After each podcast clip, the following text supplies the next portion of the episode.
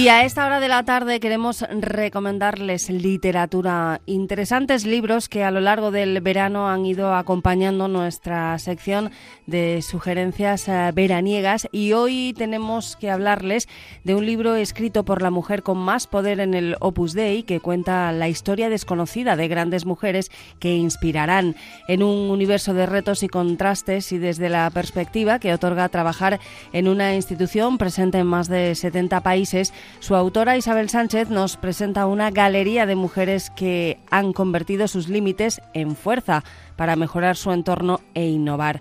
Un libro que ha editado Espasa, Planeta de Libros, y del que hablamos con su autora. Isabel Sánchez, muy buenas tardes. Muy buenas tardes, Isabel. ¿Cuál es el origen de este libro y por qué lo has titulado Mujeres Brújula? El origen de este libro es la propuesta de la editorial que quería mm, después de, leer una entrevista que concedí al, periódico El Mundo, me planteó escribir algo para la mujer de hoy.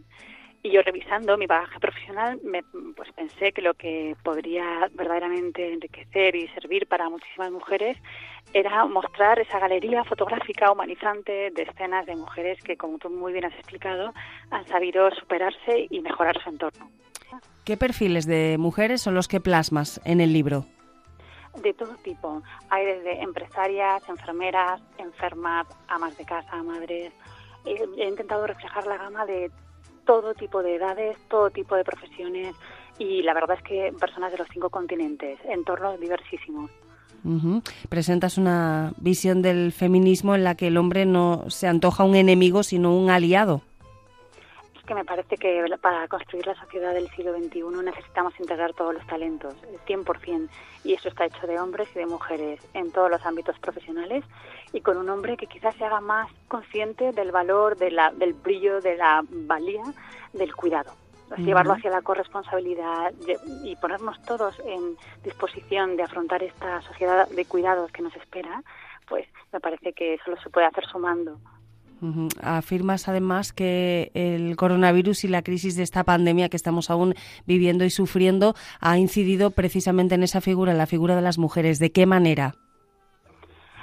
Creo que de dos formas. Una, confirmándonos en que eso que la mujer nos viene mostrando desde hace siglos, la primacía de la persona, valor del cuidado, pues que será algo verdaderamente importante. En definitiva, en nuestra jerarquía de valores debería estar poder cuidar a los que queremos. Y por otra parte, me parece que la pandemia nos ha dejado también muy claro que el hogar, el proyecto familiar, el proyecto vital es tarea de todos. O todos sumamos, tanto hombre como mujer y agentes públicos y privados, o no podremos construir la nueva sociedad que necesitamos. ¿Cómo se vive el feminismo dentro del Opus Dei?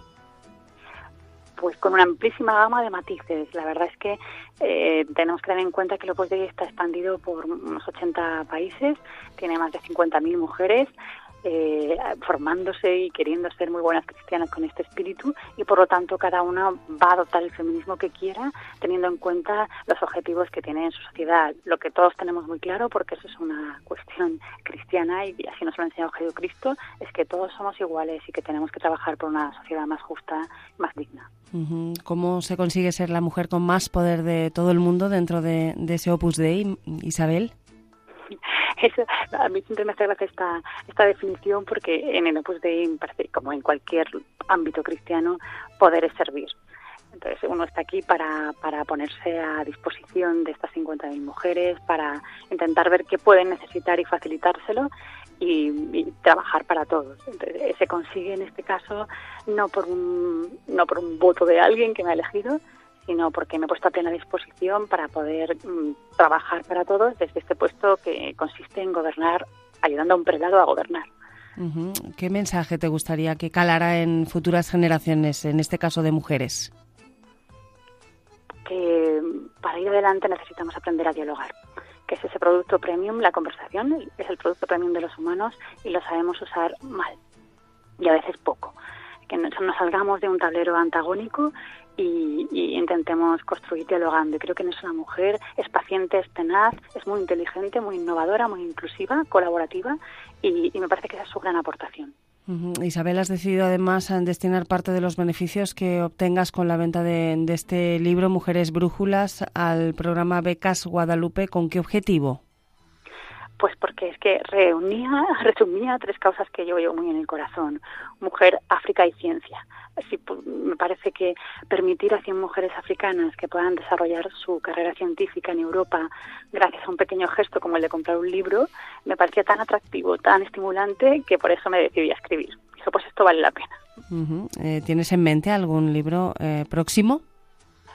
No, no tengo en mente porque tengo sobre mi trabajo, sobre mi mesa, muchísimo trabajo.